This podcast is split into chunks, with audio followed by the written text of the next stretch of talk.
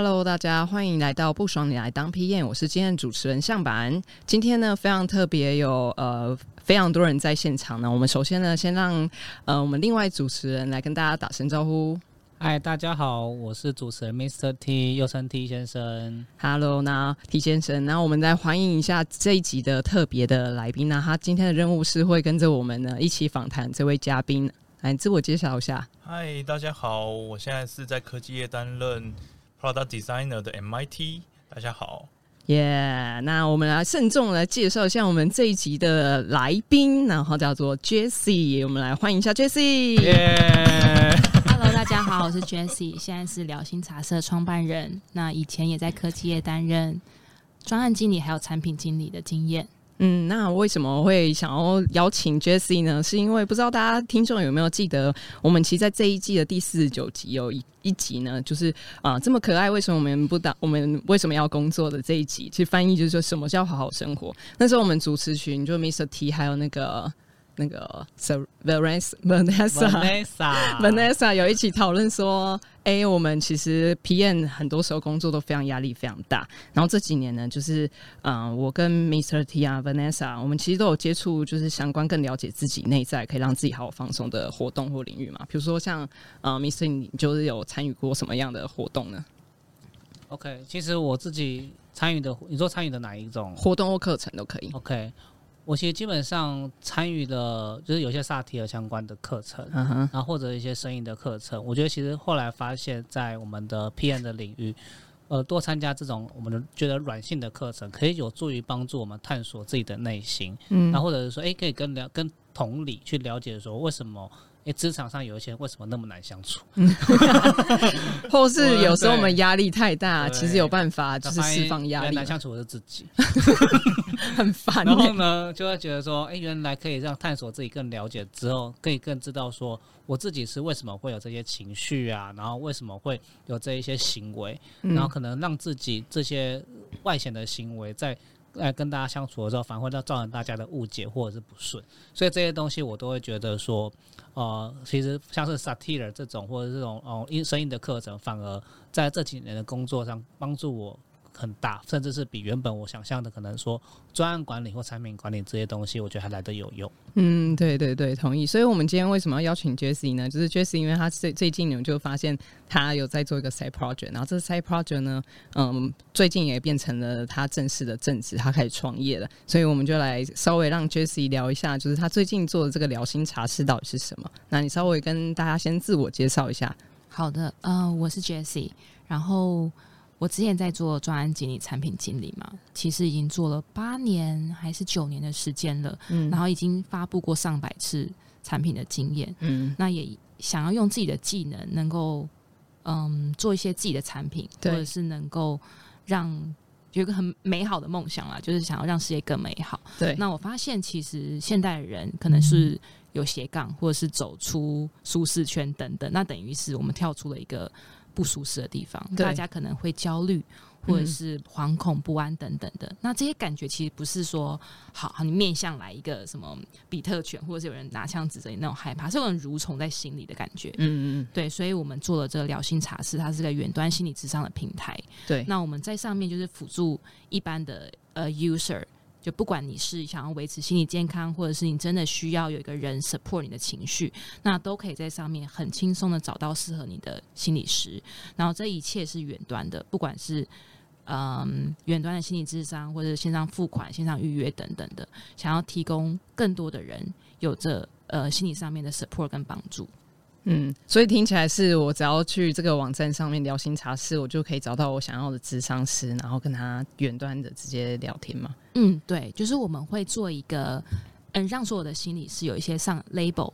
对，然后让大家在选取心理师的时候，可能可以根据你想探索的主题、价钱，甚至是性别，还有星期几、时间上面，你去找寻到最适合你的。因为我自己遇到的痛点是，当我想要做心理智商的时候，我下一步是什么？那哪个心理师适合我？甚至是终于找到了，然后结果发现时间跟地点不对，这些东西其实都会是成本。所以，这个线上的智商就是聊心茶室这个平台，其实就是想要让 user 可以在有范围内得到最大的选心理智商的权利。嗯，那我还蛮好奇的是，因为嗯，因为我知道台湾啦有其他的产品团队，其实也有做过类似的服务，那所以就很好奇，想问 Jesse 说，哎，你自己刚才有提到说，你好像自己是自己有使用嘛？所以想知道说，你自己做这个平台跟现在市面上其他台湾的智商平台，到底有什么不一样的地方？嗯，我觉得在台湾，或是说在亚洲，相对于做这种智智商的平台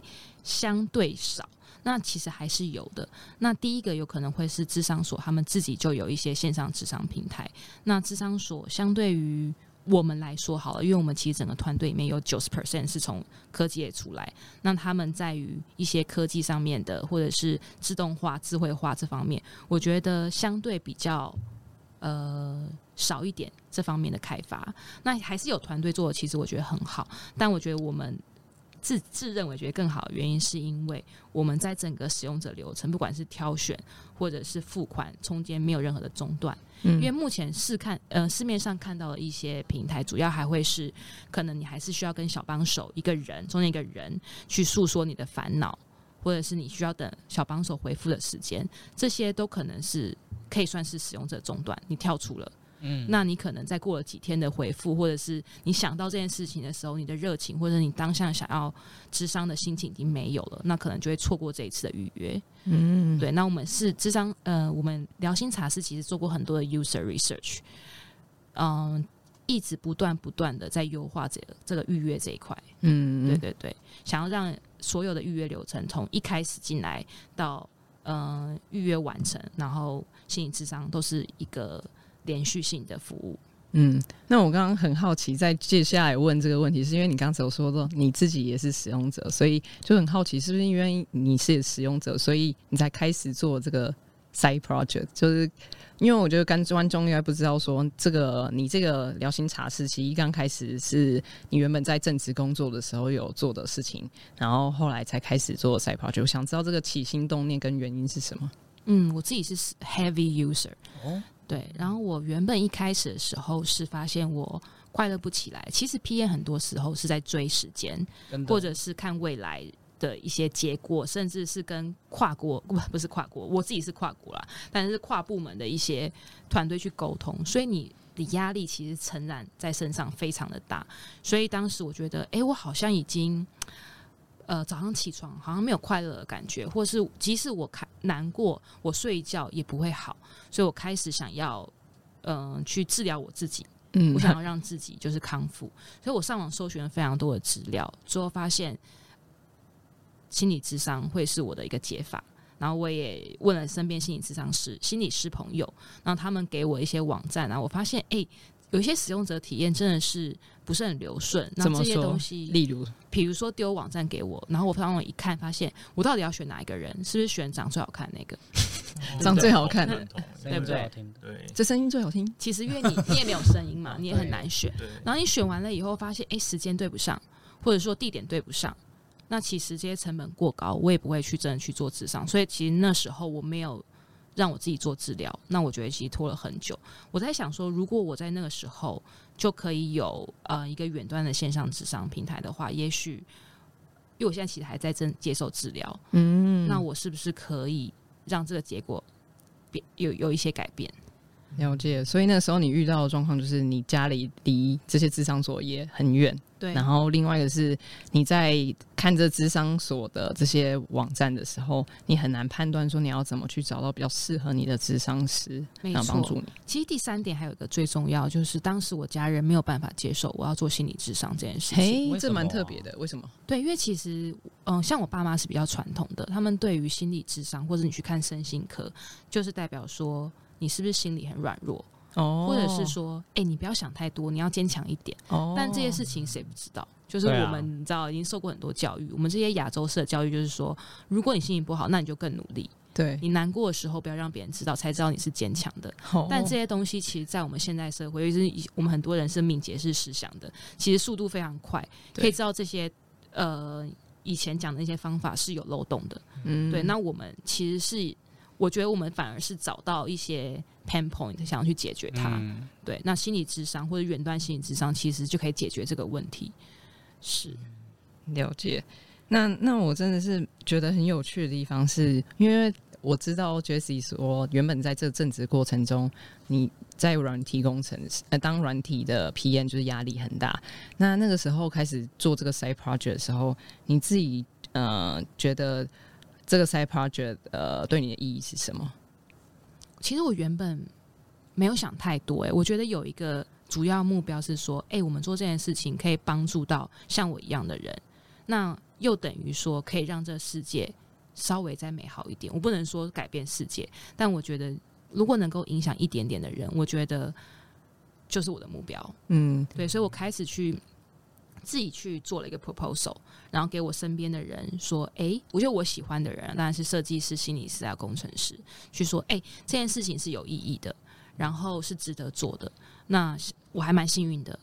就是我 pro 就是去宣导的这些人，第一个他们都非常的赞同，然后也很愿意做这件事情。我觉得大家一开始真的没有想太多、哎，就觉得这是件对的事情，那我们就嗯做。好玩的事你也没有想过说直接把它当做一个创业题目。那时候讲说，诶，就是大家来好玩嘛，做做看嘛，那个这真的对大家对我自己有帮助，对大家有帮助，所以就尝试做看看。对，当时就是没有想那么多，因为我自己是一个非常热爱科技的人，然后以前也有做过其他的 side project。我觉得就是用我的技能，如果能够做对的事情，帮助到人，我就会觉得那我这些技能是没有白学的。哦，所以就是像学以致用，可以真的是用在自己的生活，因为平常我们可能在为公司就是为公司而做嘛，那现在有个机会为你自己而做，我其实相信这个呃驱动力驱动力反而是更大的。没错，嗯，对。那那，因为你开始自己做这个品，那个做自己的产品，然后是 side project，我就很想要问说，因为其实我不知道现在在场各位有没有人做过 side project 的经验？有啊，我们现在在做有 side project。你是说这个这个什么 podcast 吗其实我之前就是我有跟 MIT 先生，就是 MIT 先生我我我，对，我们现在有做过一些 side project。你们两个一起吗对，？我们之前有做过。啊对，那我们因为我是我本身就是 PM 嘛，然后他就是设计师，是，所以其实我们在过程中，我们尝试找了很多题目。我们那时候也想过，就是说，哎、自己就做一些可以帮助人的事情、好玩的事情。例如什么？例如什么嘛？其实我们那时候有做过什么类似，就是有时候可能能力有限，就是毕竟没有工程师，对对所以也要做事情，就是也怕这个东西太难，对那也不知道要怎么怎么选题。对所以对我来讲，选题就是很困难的一件事情。那时候我们还是做过，就是像电影搜寻平台那种啊就我们还有做那些 crypto 之之类的东西。对，我们还有我们那时候还要想要做跟社会工作、社会服、社会公益有关的东西。对就比如说，现在很多人就是做社会公益，就是可能想要拿来拿来做炫耀，或者说，哎、你对看我做多好多多好的事情，宣传宣传自己的 credit 这对，宣样，传自己的 credit。可是我们想要把这件事情转化，变成说，哎、你可以就是说。让自己有更有成就感，或是促使让其他人更有愿意愿意投入在这个社会公益上面。嗯因为嗯我们有很多这种哦，这种小型的这种社会服务可以试试看。嗯可 anyway，我们其实在做这件事情的时候，有可能就是诶找不到对的伙伴，对对，嗯对，然后或者是说诶这题目其实没办法赚钱，嗯啊、没办法赚钱的时候，就是有点呃冲突，说诶我们现在下半年过那么辛苦了为。什么还要再做一个 side 对，project 没有没有？赚钱的，然后可能也没办法说服到别人。对对，那其实就算你对自己有帮助，可能其他人就会觉得说，我就是要赚钱，啊，所以他们的理念跟你是不一样的。懂啊，那甚至是可能就是也会想要做一些可能其他题目是跟呃出国留学有关，因为有些人可能像我自己就是想要跟其他人做，有些对人说诶出国留学你要选哪个学校，哦，然后找什么资料，那个其实很复杂，然后每一个学校的那个标准又不一样，对你那个要一个个搜寻是非常非常嗯耗旷日费时的。对那可是就是可能有些人的能力也不够，时间也不够，所以就你很难搭上边。那我不知道 MIT 先生有什么样子的困难。我这边的话，我反而会觉得说，怎么去找到适合的人选是蛮困难的事情。像 J Jessie 刚刚有提到说，诶，他拿着 proposal，然后到处去跟别人去宣扬，就是自己的理念。那这件事情反而让我们蛮好奇，是说，诶，那那个时候到底是呃，你拿了什么样的一个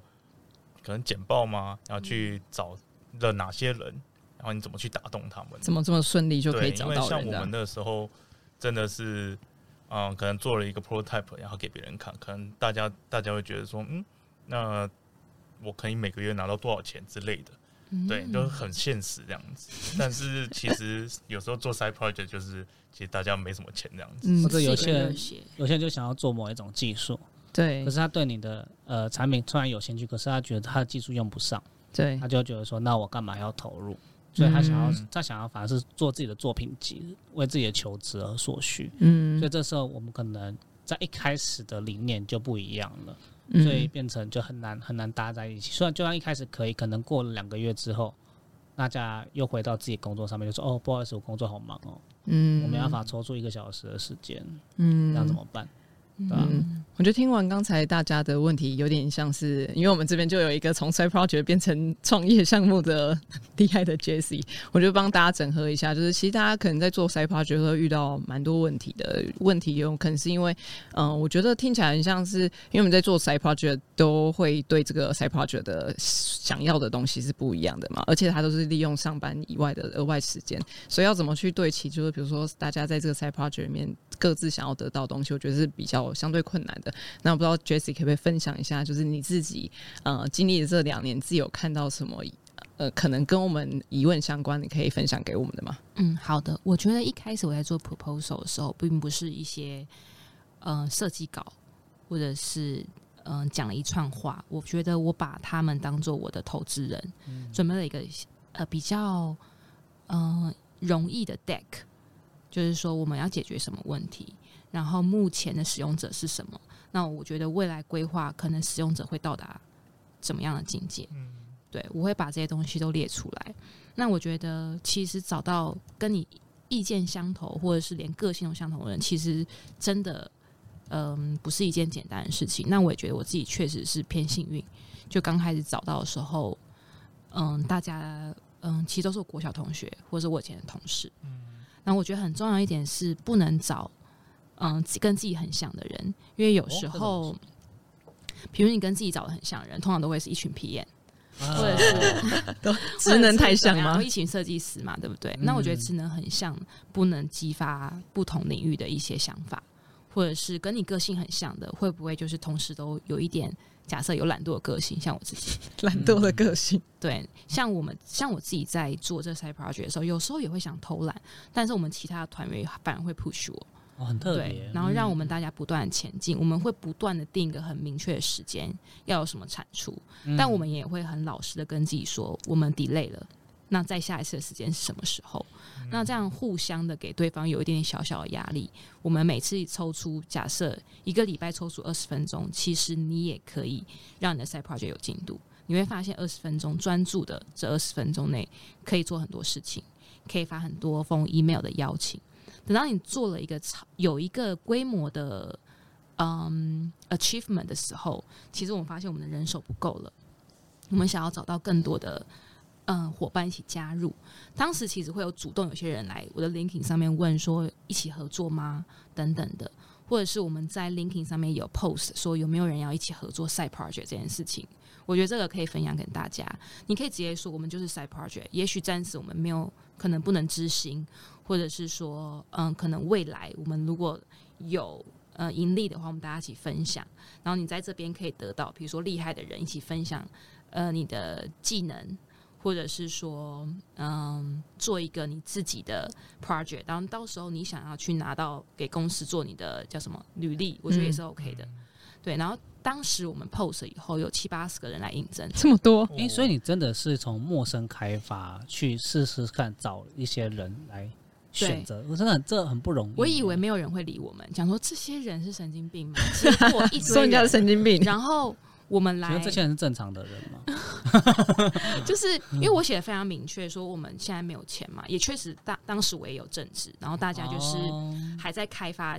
功能的阶段。那大家，我觉得其实一般人很多人想要做 side project，他们也不知道说他们可以找谁可以一起合作。哦那我们在 LinkedIn 上面 PO，然后很多人来应征，我们还要面试。他刚刚说对不起，做 side project 做到面试，对我有听错吗还跟他？说对不起，我们没有办法。然后有些有些人真的是超级热心，说没有关系，就是可不可以再考虑一下我？但是我觉得可能对他来说，也尤其是呃，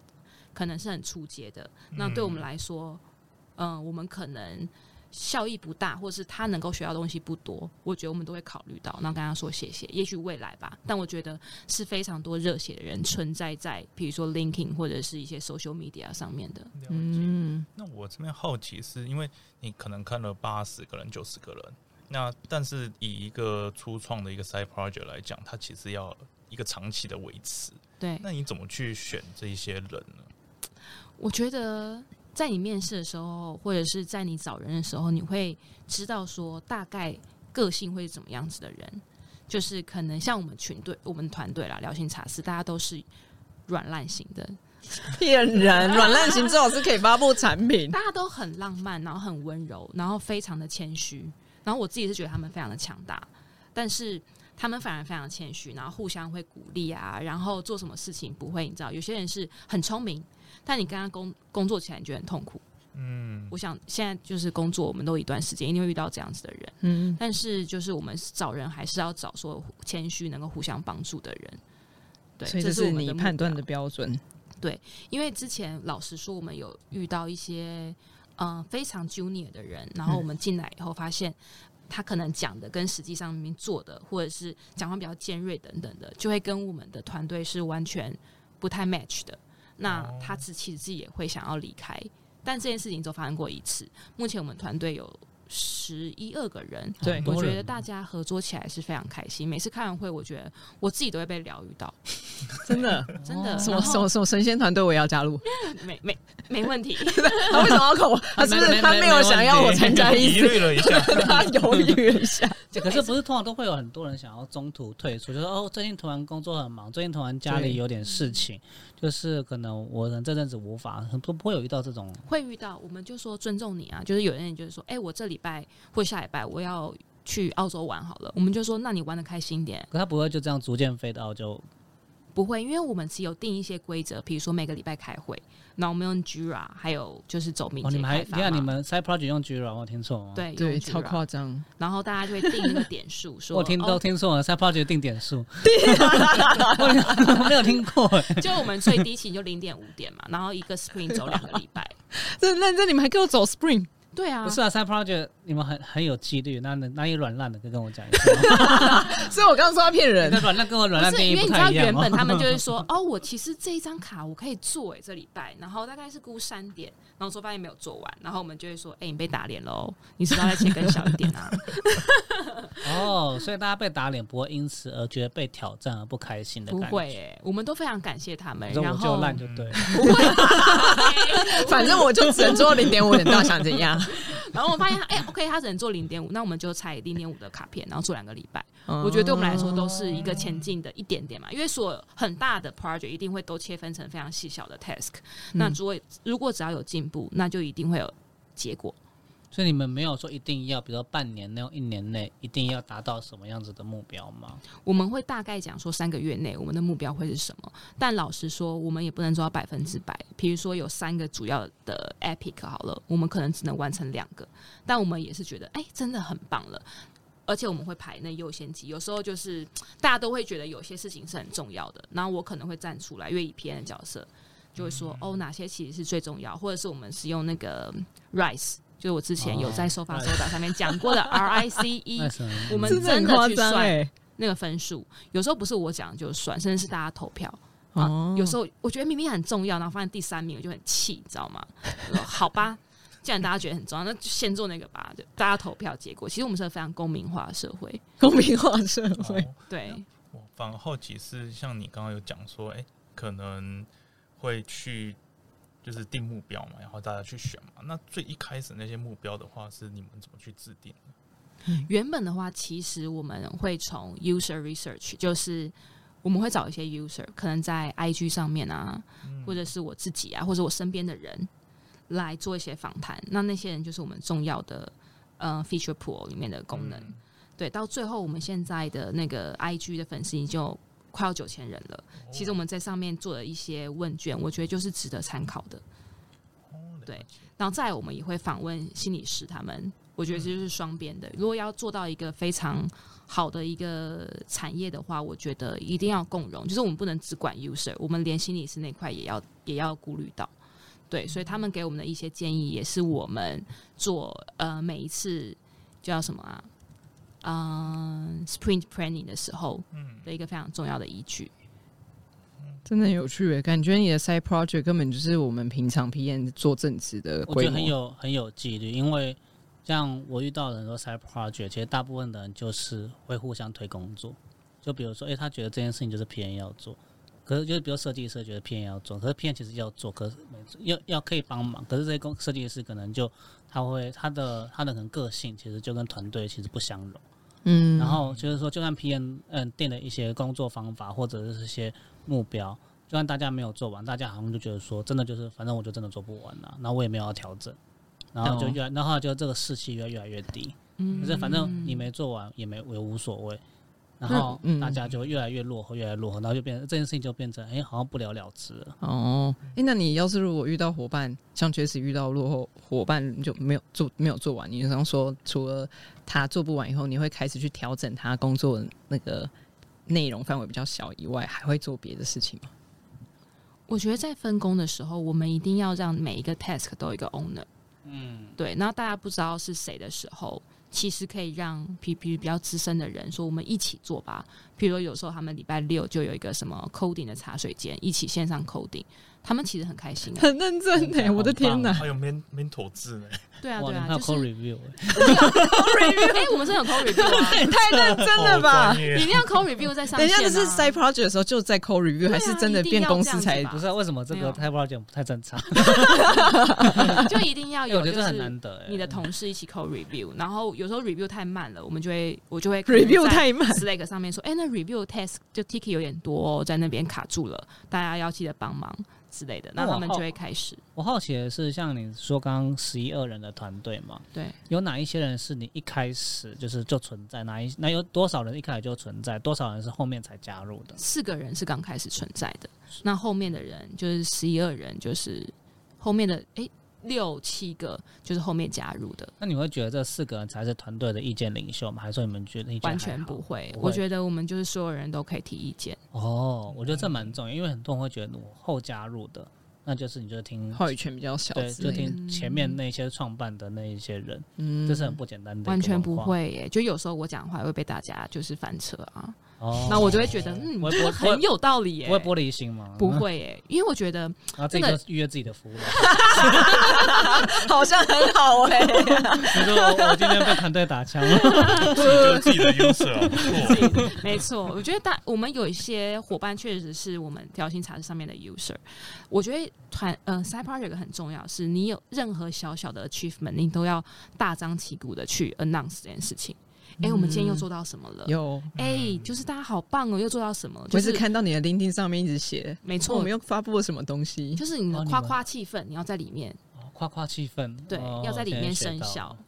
对，就是大家，我觉得只要能为这 side project，因为毕竟大家一开始可能是没有拿到任何 benefit，他们愿意做这件事情，我觉得即使是一点点成就，你都要说出来说他们真的很棒。而且我当然我也是真心的觉得他们真的很棒，可以做到这些。嗯。我觉得这蛮重要的，因为很多赛标就像刚刚就是讲的，其实因为大家没有盈利的目标，所以就会其实我觉得会扣回刚才嗯大家说，哎，这到底怎么赛标觉得？怎么对齐大家的目标这件事情，我觉得蛮重要。可能你找的人，你刚开始并不是为了想要赚钱，你可能只是知道做这件事是做好的事情，所以大家才一起来加入。但我印象中，Jesse 之前你说你在设那个 side project 的时候，那个 proposal 时候，我记得你好像有跟我分享过，其实你还非常认真去找一些市场调查数据。所以我不知道你可不可以分享一下，就是这份 proposal 那时候你为什么特别会找市场调查数据来给大家看？我觉得应该是已已经有 PN 的基因了，所以在知道你要 propose 什么东西给你的投资人，我觉得就是把伙伴视为投资人，就像我刚刚讲的，一定必要是解决方案跟未来的一些发展。如果他没有发展的话，说真的，做这个，我觉得你自己都不能说服自己的，更何况你要去说服其他人。这个是原本你原本就知道的事情吗？还是其实你以前有做过类似的事情失败过？嗯，没有诶、这原本就知道的。可能是因为之前不断的在提案，然后其实也会被打枪，所以你就会想要把这 proposal 做的很完整。你不是之前有做过一个 side project 吗？对我之前还有在做 side project，就是叫做 Project Borderless，就无国界志工的计划，嗯嗯嗯，想要串起嗯、呃全世界的人可以去做志工，然后兼旅行，就这两个主题，就让大家嗯、呃不管你的目的是。志工想要帮助人，或者是你想要达到一个非常深度的旅行，那你都可以借由这个计划去找到适合你自己，比如说时间，或者是去我要去非洲，我要我的技能其实就是教英文，那我们就用爬虫去找一些国外的志工机会，嗯推荐给适合的人。那那个专案现在那个最 side project 后 我们之后其实做完了，然后上线的时候就爆 COVID 了，所以我们就停止了这个专案，没有去再 maintain 它，但其实已经做出来了。所以是因为因为刚好时代的关系而被迫中断，而不是说可能团队的问题。不是不是，因为当时其实只有我跟另外一位工程师，然后我们没有设计师哦，就是我自己画了设计。然后我觉得，嗯，这不适合工程师开发，我就直接花钱请设计师帮我设计。嗯，对，因为当下我们就会觉得缺什么东西，我们可能会就放弃。但我觉得你想做一件事情，就不应该被这种小事情给耽误到，你不如花钱嘛。然后你会发现，哎、其实也没想象中贵、诶就是你找那些私人的一些设，就是比较，比如说 LinkedIn 上面找，其实就一次假设四千好了，觉得哎、诶我想做的事情，这成本我觉得 OK，那我们就继续做。当时其实我还不知道说可以在 LinkedIn 上面或者在一些社团 post 这些文章，我就是很直接的找，嗯、我认识觉得蛮厉害的设计师来做这件事情。嗯，那我觉得延伸一下，就是虽然你刚才有说那个 side project 第一次你说失败原因有可能是因为疫情的关系，然后那第二次你在开始做聊心茶室的时候，你自己觉得这两次有什么不一样的地方？在做两个这是两个 side project 的时候，嗯，因为在做嗯、Project Borderless 的时候，其实已经是六七年前了。嗯，我觉得之后有经历不同的公司，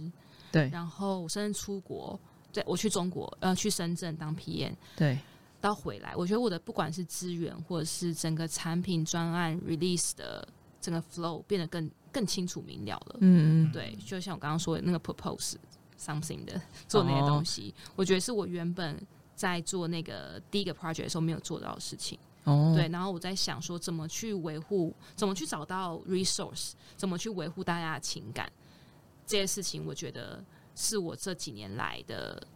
嗯、不断在培养的技能，也是我原本没有的。嗯，所以刚好是也是因为时间的工作经验的正值的累积，所以让你有更多能力可以去把这个 side project 做得更好。嗯，对，嗯，好，那我在最后呃好奇一题，就是因为我觉得在我们身边里面，我们大部分人都有做过 side project 嘛。其实我我也有做过 side project，但是我的 side project 目的跟像 Jesse 或是你们呃 Mr. T 或是 MIT 很不太一样。我那时候想做的是比较像是测试自己要不要加入某个产业别，比如说那时候想要做呃物联网公司，或是所以我自己是去外面参加了类似像黑客松那种活动，然后去创创出来一个东西，但也是测试完到一半以后就发现，哎，自己个人不喜欢，就没有继续做下去。所以我一直觉得 side project 这件东西对其目标真的超级重要，所以也会很好奇说。嗯，自己 Jesse 就是在这个 side project 过程中，你刚开始不是说是一刚开始团队是四个人吗？那你自己觉得到你真的到今年创办公司的时候，就是这四位伙伴到留到有没有继续留到现在？然后新加入的伙伴，你觉得他们跟在做 side project 的时候有没有一些不一样的差异？我觉得我们的可能一开始的思维会更想到，比如说钱这块，我觉得确实会这样，因为你成立公司会有一些分股的一些讨论，对，谁要出多少钱等等的，这是成立公司必备的，所以我们会讨论这些东西。但我觉得其他团员来说，他们其实还是想要以做这个功能为主，他们没有想那么多。我不确定是因为我们团队一半都是工程师，啊，这么多工程师，对我们在跟他们讲的时候，他们就说，呃，比如说成立公司，对，或者是说我们要成立公司，他们就说，嗯，这么快干嘛？或者是成立公司然后，他就说，哇，好棒哦，然后没没有没有他们是机器人吗？你是不是跟机器人在工作？对他们其实没有想太多，反而是就觉得把当下的事情做好，这让我觉得也蛮感动的。因为我在其实我在跟他们讲的时候，或者是我在成立公司以后，其实我最想就是 announce 给所有人人，就是我的伙伴说我们做到这件事情了。很感动。对对对，虽然我们现在可能说不能我们的盈利跟他们现在正职的那个薪水相比，但我觉得我想要尽力的给他们什么，比如说 team building，或者是我们说明年的计划是一人一台 VR。好了，我们现在没做到，但是我们就很想要给大家一些什么东西。那我觉得大家其实都从中也得到了一些什么，就是像呃认识一些新的朋友。我知道讲起来好像嗯，这有什么？但我觉得，如果你可以认识到一群很热血，然后技能数很高的人，对他们来说是心理感觉很丰很丰沛的。嗯，就是对于其实有时候在工作上面，你会有种会觉得我到底在干嘛，然后有时候觉得啊、工作有时候真的很欺压我们，然后起来的时候觉得你做的事情也不一定是自己自己想要的，对，你会觉得有时候会有点低潮，但是我觉得在聊心茶室，你会觉得哦，人好温暖哦，因为低潮还有聊心茶室平台可以用，没错。我要帮大家扣回主题。对，大家记得要去聊心茶室按赞 IG 哦，IG。那我最后就是想知道，你 side project 做到什么状态，你决定要创业了？因为很多人也会想过这个问题就。大家可能就双轨并行嘛，嗯我就对一边做正职，一边我斜杠就两份工作也没什么不好啊。对对对，对，因为其实我觉得我自己承揽的事情蛮多的，比如说，嗯，会计这块小小的啦，其实我对金钱很不敏感，然后再来是，嗯，跟很多的，比如说叫什么智商所，嗯去联络，或者是我们要参加一些加速器，然后成立公司要跑很多的那种业务啊等等。我发现我自己忙不过来，我几乎是六就是一到七，我都是满满的工作，然后找人家开会，我也是只能排六日一整天，或者是晚上七点后下班。嗯嗯，对，然后我觉得这样子其实蛮不健康的。我自己这边，那我就决定一呃好，那我来试试看全职，因为其实我还是在做 PM 的工作，但是做得更深入。对我来说，其实也是在养 PM 更强大的技能，因为每个 PM 的最后的天花板。我觉得并不是钱的多寡，而是你真的有个自己的产品了。哦天哪，这句话也太感人了吧！对，因为你已经没有那个你的原本工作的一个保护伞了，你真的跳出来，你不是拿那张名片的。所，以我觉得这对我来说是一个很大的挑战。第二个是我平常在存钱，就是很嗯现实的。我觉得可能一两年内我的钱都够用，至少不会饿死，至少不会饿死。嗯，对，然后再来第三个是，嗯，我也有考虑说要不要再继续做，然后再做另外一份工作，对，然后甚至是说，嗯，要不要给自己一个时间？嗯哼，我觉得就有考虑到，必须说不能一直正那么正向，还是要考一些负面的。我是有给自己两年的时间，就我刚刚说两年。如果我觉得哎、诶真的做不起来，那我觉得我也可以回我的本业，但是让这个专案持续用最低的成本去维护。因为我们原本也是 side project，大家都是正职嘛，对，那大家就继续维护，还是让需要帮助的人可以受到帮助。因因为我们东西大部分功能好了，也都自动。呃，大部分很多人，我自己观察，很多人做 side project 做比较没那么自己想象中那么成功的样子，通常有两件问题。嗯哼，第一件事情是他变得不是他喜欢的样子，什么？就是哦，你说这个 side 说 project 不是他想象中的样子就？是他已经不开心了，啊就是已经被自己逼迫或压迫到一个，就是说，诶，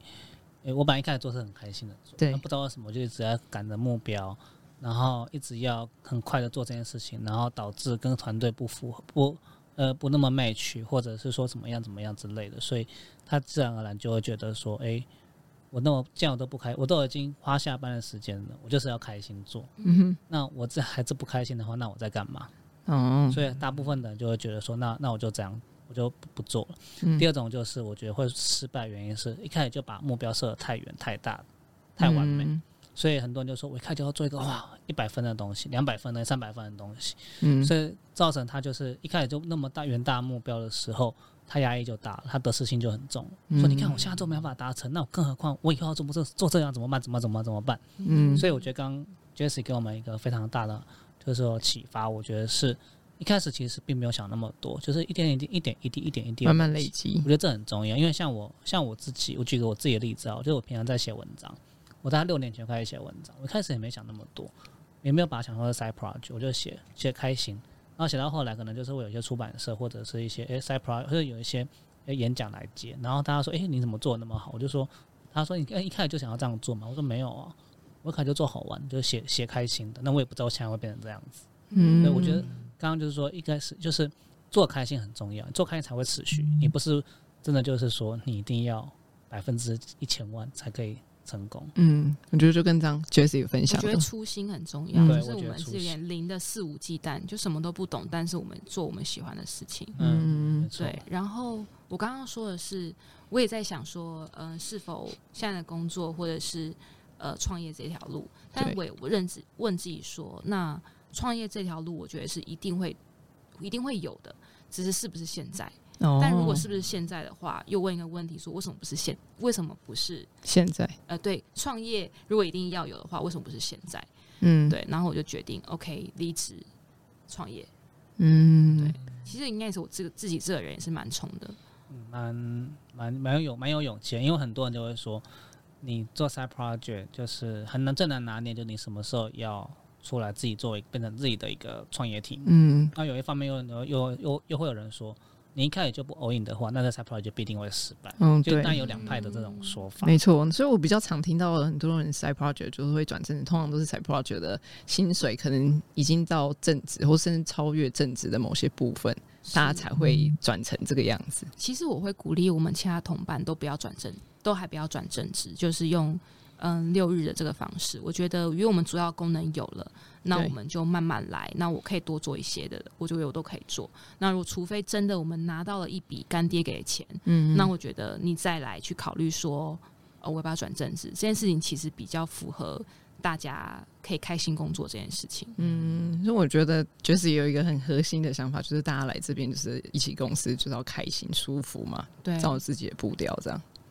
刚刚有讲到，就是哦，里面有很多伙伴嘛。那其实我蛮好奇，是因为 side project 其实会占用到我们自己的时间。对那你们的时间分配会怎么样？除了正职之外，你还要去做 side project，然后你又要去处理你自己私人的事情。嗯，那你是怎么去分配你的时间的？你是说我吗？还是说大概的伙伴们？或是大家这样子？嗯，我觉得在一开始我跟大家讲说，最少最少一个礼拜可能要花一个小时到五个小时的时间，嗯，那你自己去拿捏。我们不会去硬性规定说你是要下班或是六日做，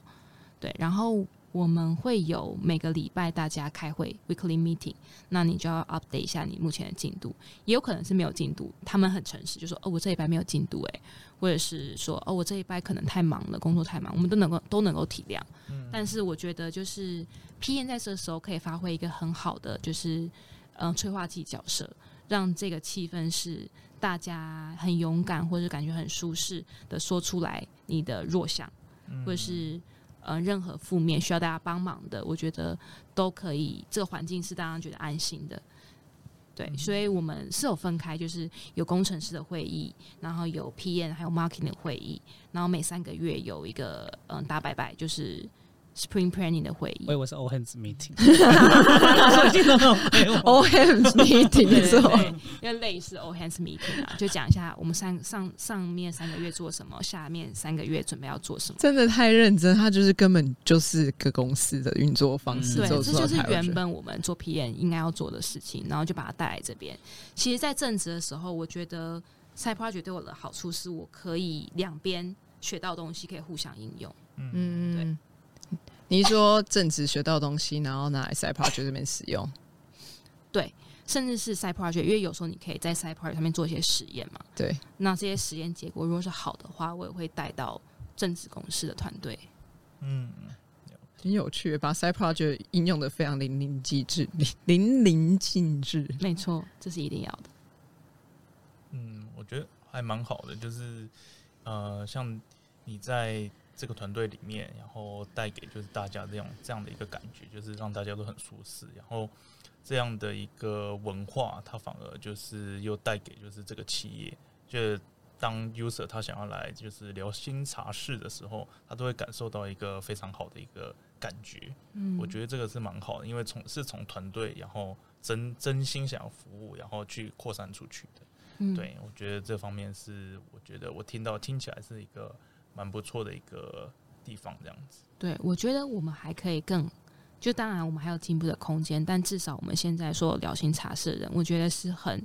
对自己目前做的东西是很 proud of 的。那就觉得这件事情也很难得，我自己也很觉得蛮珍惜的。嗯，好，那我们就是花了这么多时间，然后听了 Jessie 这么精彩故事，而且其实我们现场 Mr T 跟 MIT 跟我自己都有交流到的啊。都流泪了，都流，